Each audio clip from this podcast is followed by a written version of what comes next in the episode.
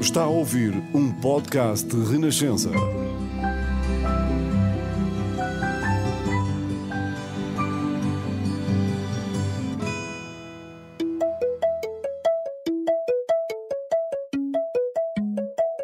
Bolsa de Futuro.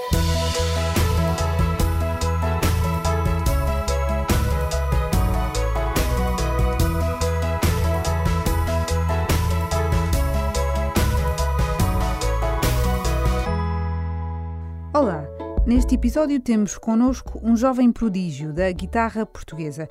Herdou da bisavó Celeste Rodrigues e da tia-avó Amália Rodrigues a paixão pelo fado. Lançou o primeiro disco aos 15 anos, já tocou com a Madonna. Em 2021, criou o projeto musical Expresso Transatlântico com o irmão e com um amigo. Hoje, aos 19 anos, Gaspar Varela partilha o palco com Ana Moura. Eu sou a Ana Catarina André e este é o Bolsa de Futuro.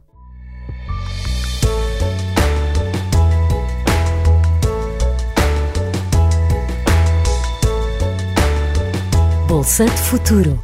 Bem-vindo, Gaspar. Muito obrigada, desde já, por teres aceitado este convite. Como é que aos 19 anos se olha para o fado?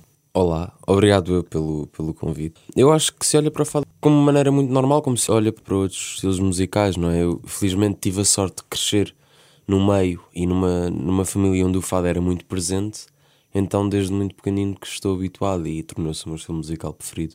Lançaste o primeiro álbum aos 15 anos eh, e nessa altura optaste por um registro mais uh, tradicional. Olhando agora para ti, não tens nada um look tradicional, uh, até bastante irreverente. Porquê que nessa altura optaste por esse registro?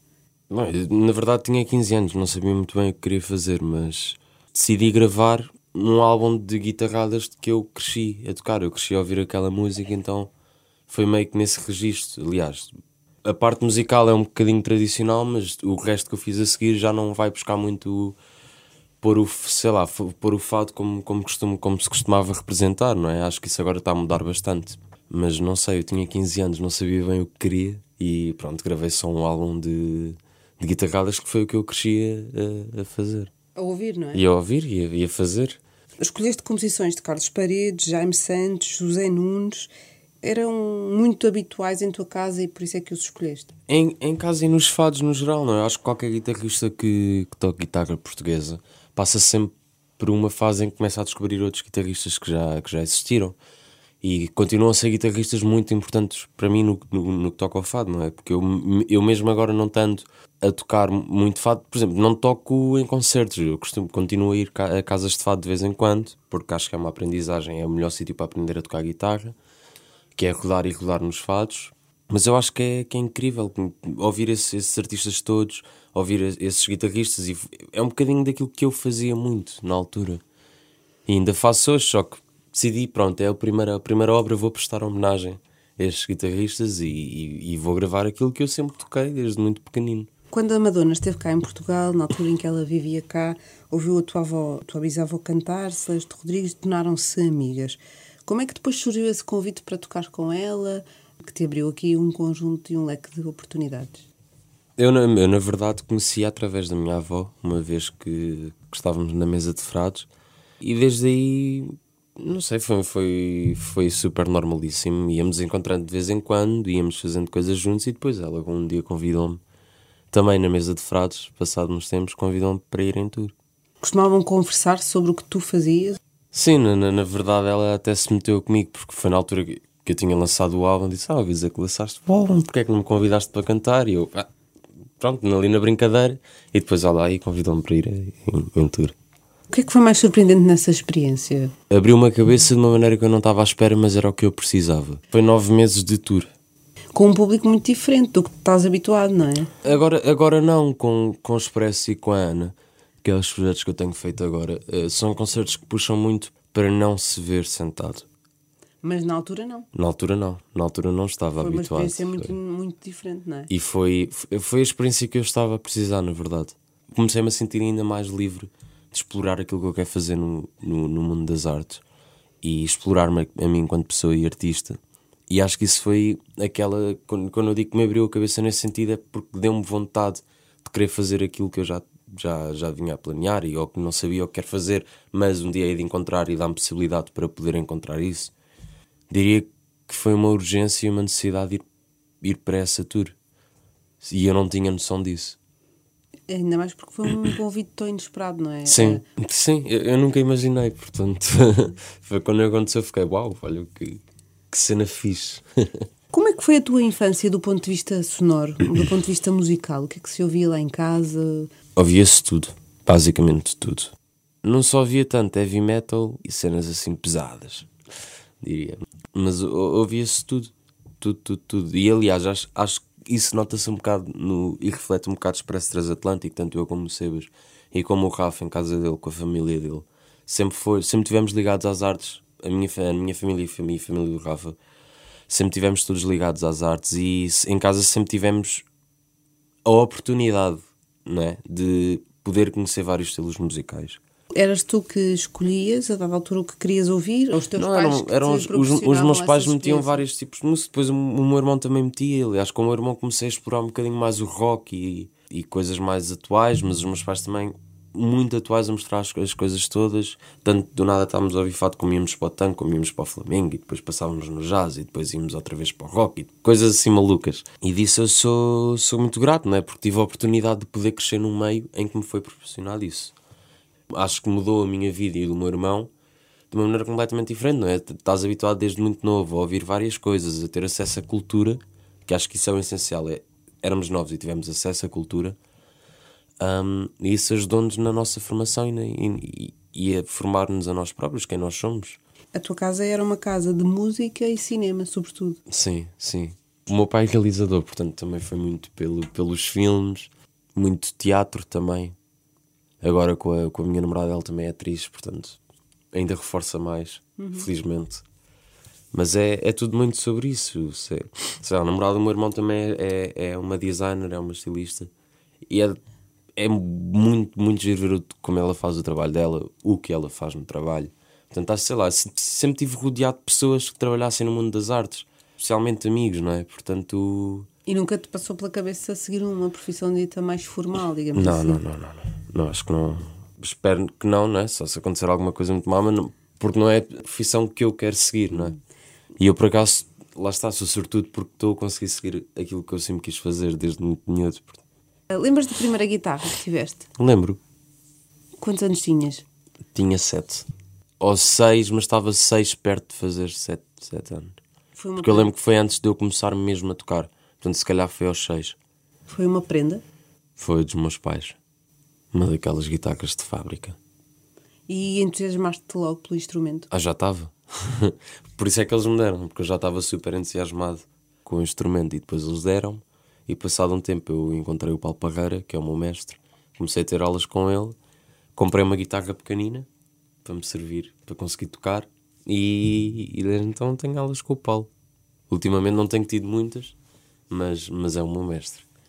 E, segundo li, aprendeste muito rápido. No fim da primeira aula já estavas a conseguir tocar. Ah, já estava a conseguir tocar o fado das horas. tem, tem piada, não é? Mas é, é um fado que é, é dos mais básicos na, na aprendizagem, depois na execução já é um bocado, já é um bocado diferente. Começaste a tocar guitarra portuguesa porque querias acompanhar a tua bisavó, Celeste Rodrigues. O que é que levava um miúdo a ter essa ambição? Opa, O que é era, que te é- fascinava nisso? era a minha avó, não é? Acho que acima de tudo olhava para a minha avó e ficava uau, que mulher é esta, também quero fazer isto.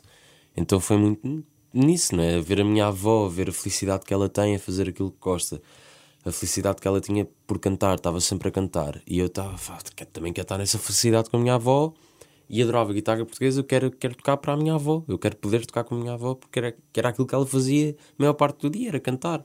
Da noite então, não dormia, cantava, mas de dia era sempre a, a cantro- cantarolar qualquer coisa. E eu sempre tive essa, esse desejo do quero, quero tocar para a minha avó, quero tocar com a minha avó.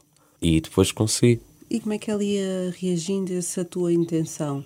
Ah, eu acho que ela estava fazendo comentários super... sobre isso? Sim, eu acho que ela estava super feliz, não é? Mesmo que eu não tocasse nada, ela ia estar, continuava sempre super feliz. E foi o que aconteceu no início, não é? No início eu tocava alguns temas, só tocava Fado das Horas. A minha avó não cantava Fado das Horas, mas cantava sempre comigo. Portanto, tinha esses gestos muito queridos. Mas apoiou sempre, como é óbvio, não é? Acho que ficou muito feliz por me ver a tocar guitarra e sabendo a razão a qual eu queria tocar guitarra.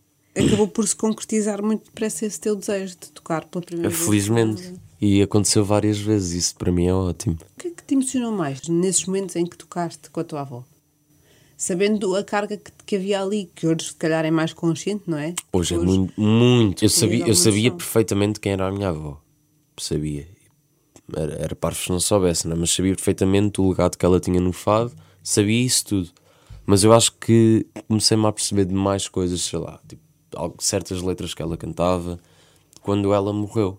Sei lá, senti aquilo de uma maneira diferente e comecei a perceber muitas das coisas que ela can- cantava, a maneira como cantava, o porquê de cantar assim. Isso foi das coisas que me chocou mais porque adorava poder só tocar mais uma vez para ela, mas pronto, olha, não dá.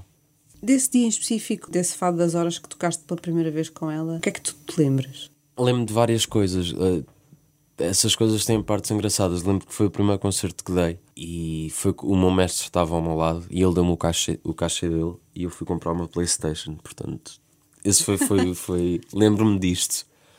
Se dei usar Playstation, nem por isso dei algum como irmão divertíamos às vezes, mas nunca foi uma coisa que ligássemos muito, mas ainda jogámos algumas vezes. Lembro-me basicamente de tudo, lembro-me de estar em casa, sair de casa com a minha avó, lembro-me de chegar lá, de fazer som, de estar com o meu mestre no camarim e com o Pedro Pinhal, que era o viola, se não estou em erro. E estarmos todos no camarim, depois entrarmos em palco, a minha avó cantar e depois chamar-me, eu chego e toco e olho para o meu mestre, olho para a minha avó e não sei para onde é para onde é olhar e sei que estou seguro porque estou com a minha avó e estou com o meu mestre. Lembro-me muito daquilo, muito mesmo. Mas estava nervoso. Estava, estava, claro que estava. Mas acho que basta começar a tocar e saber que, que a minha avó está a cantar e que tenho as pessoas certas ao meu lado, fico muito mais calmo. O fado está-te nos genes, não só pela tua bisavó, mas também pela, irmã, pela sua irmã, Amália Rodrigues. Que herança é esta? Ou seja, hoje, quando, olha, quando pensas nesta herança toda familiar, como é, que- como é que a descreves? Hum, boa pergunta. Eu acho que é uma boa herança de se ter. Muito particular, não é? Eu acho que é, é, muito, é muito fixe. Obviamente que tenho que respeitar a minha herança. Porque, acima de tudo, e isto é uma coisa muito clara, é, é a minha família. Portanto, fora dessas cenas todas e do que conhecidas ou não, é a minha família. Tenho que respeitar isso. Adorava. A minha, tia não, não cheguei a conhecer, mas cheguei a conhecer muito bem a minha avó. E adorava a minha avó. Mas, sei lá, não é uma coisa que eu nunca, nunca pensei e nunca levei assim muito a sério. Porque lá está, acima de tudo, era a minha família, é a minha família. Às vezes perguntam-me se eu tenho que respeitar aquilo que elas fizeram naquilo que eu faço. Eu tenho que respeitar aquilo que elas fizeram, como é óbvio, porque ainda bem que fizeram, porque foram duas mulheres incríveis.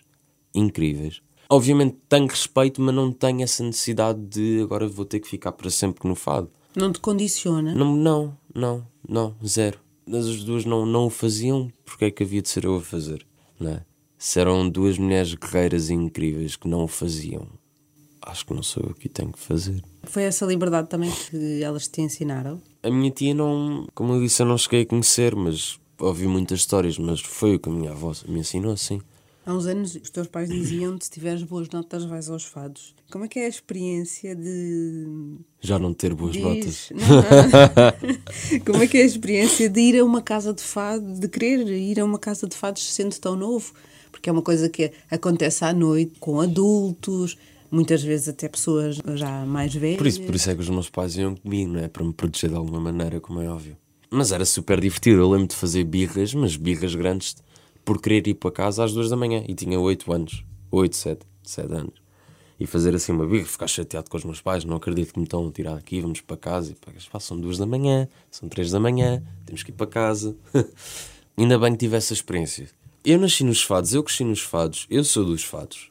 Fazendo outras coisas ou não, sou dos fados. E isso ninguém, ninguém o pode negar. Olha, por exemplo, a Ana Moura disse, disse uma frase que é completamente verdade. O, o discurso que ela teve no play, que nasceu fadista, é fadista, não vai deixar de ser fadista porque se veste de outra maneira, porque canta outras coisas. Ser fadista não é só um- um- uma maneira de definir a, a tua profissão de cantas fado, não. Ser fadista é uma maneira de ser, é uma maneira de entender, é uma maneira de interpretar.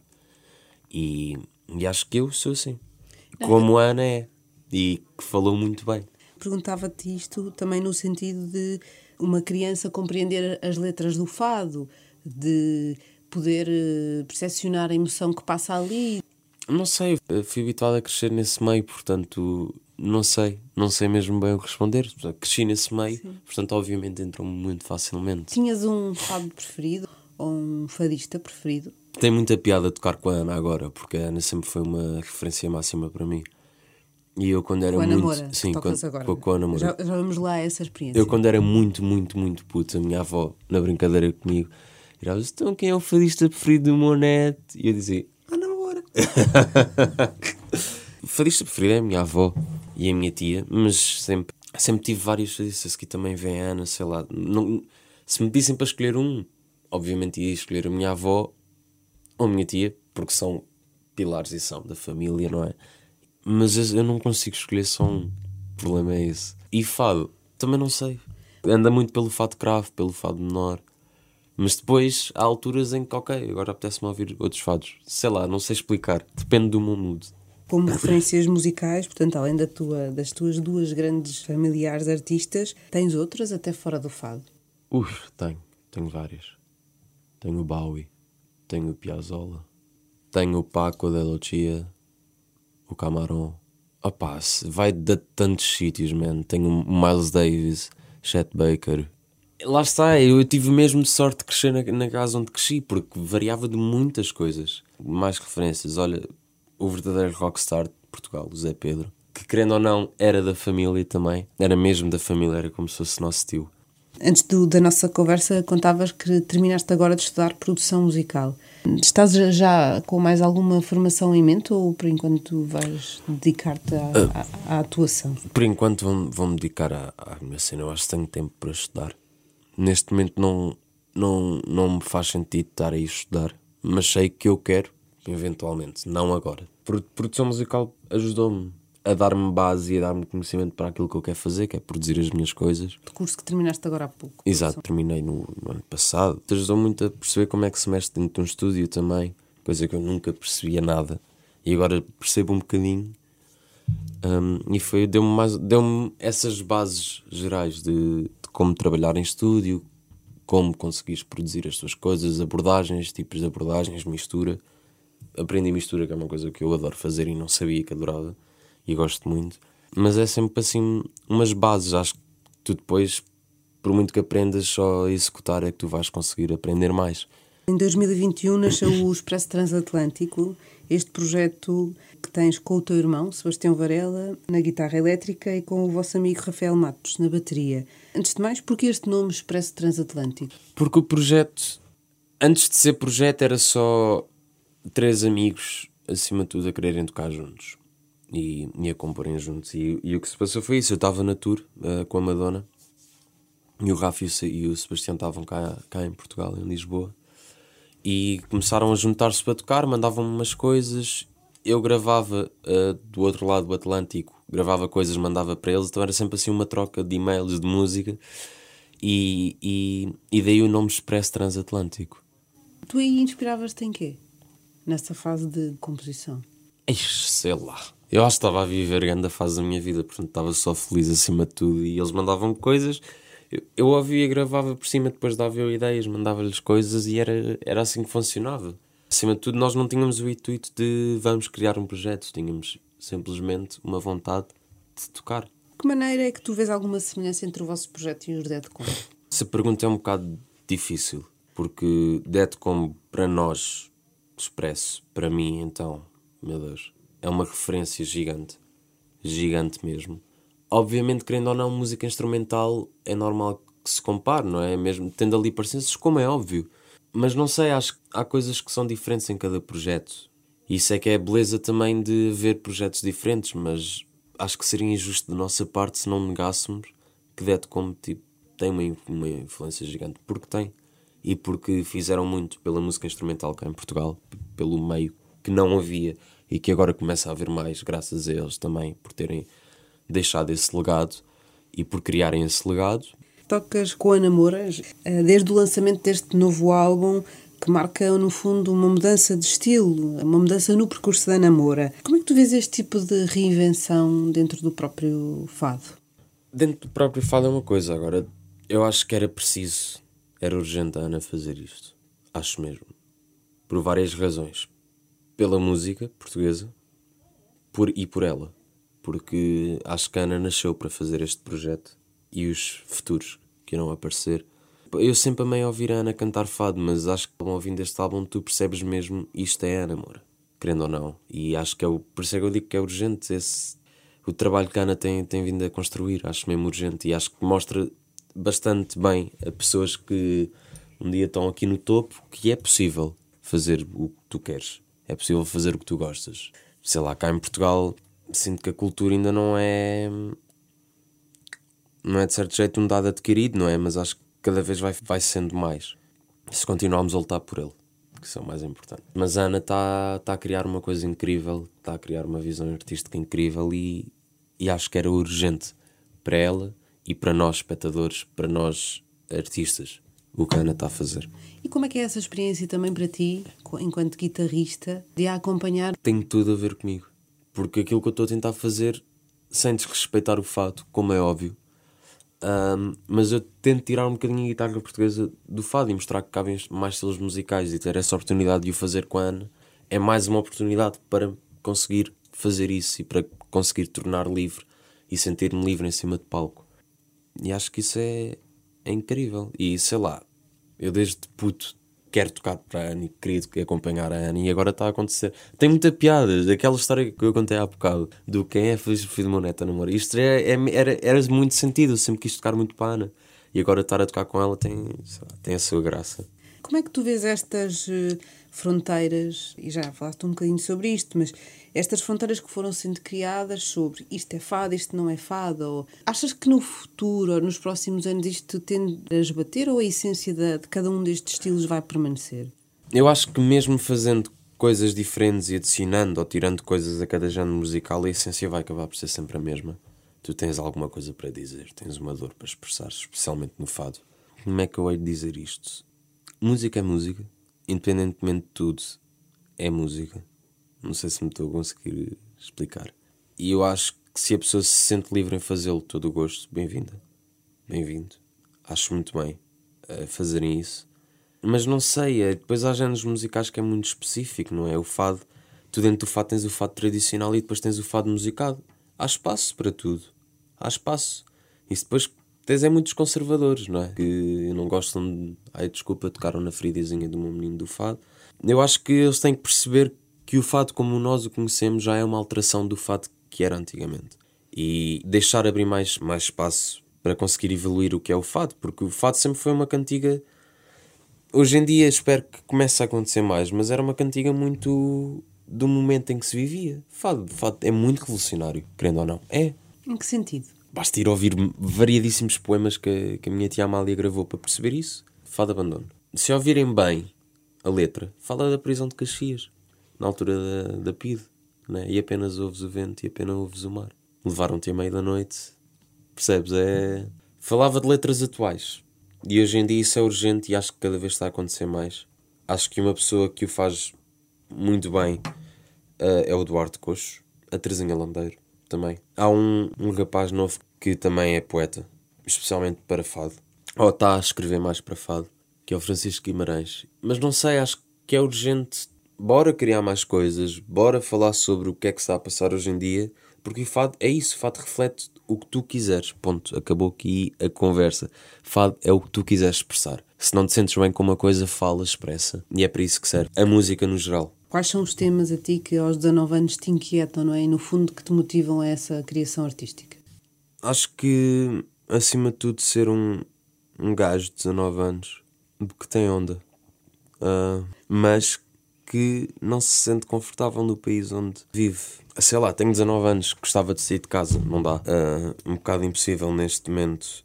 Muitas coisas que estou descontente, sei lá, o problema é que sei e não me calava com isso agora, mas há muita coisa com, com a qual estou descontente uh, no país onde vivo e acho que tenho toda a razão para, para lutar. E acho que isso depois vai se refletir também, querendo ou não, muito na, naquilo que eu, que eu faço. Mas falando nisto, acho que há um projeto que fala, diz muito bem aquilo que eu queria dizer agora por palavras que eu não conseguiria escrever, que é a Luta Livre, do Luís Varatojo, do novo álbum. Eu acho que se ouvirem esse álbum percebem um bocadinho do que se, que se estão a passar, pelo menos cá em Portugal, que a minha geração sente e sofre na pele, e gerações acima também. E, e acho importante ouvirem esse álbum. Essa tua insatisfação uh, leva-te a pensar sair de Portugal? Já me levou várias vezes a pensar em sair de Portugal, mas depois ao mesmo tempo, sei lá, eu passo muito tempo da minha vida a viajar e não há nada como voltar a Portugal. Não há nada como voltar à, à nossa cultura. Portanto, eu não sei, eu por agora quero ficar em Portugal, vou tentar acreditar que o meu país um dia há de mudar e vai ter que mudar porque a nossa geração tem força, a nossa geração vai lutar por isso e tenho a certeza que as gerações acima também vão lutar por isso. Tenho a pena que a minha geração, há muitas pessoas que não querem lutar por isso. Pronto, é o que é. Pelo menos eu vou lutar por isso. E isso ninguém me tira. Obrigada, Gaspar. Obrigado. Foi um gosto, obrigada. Bolsa de Futuro.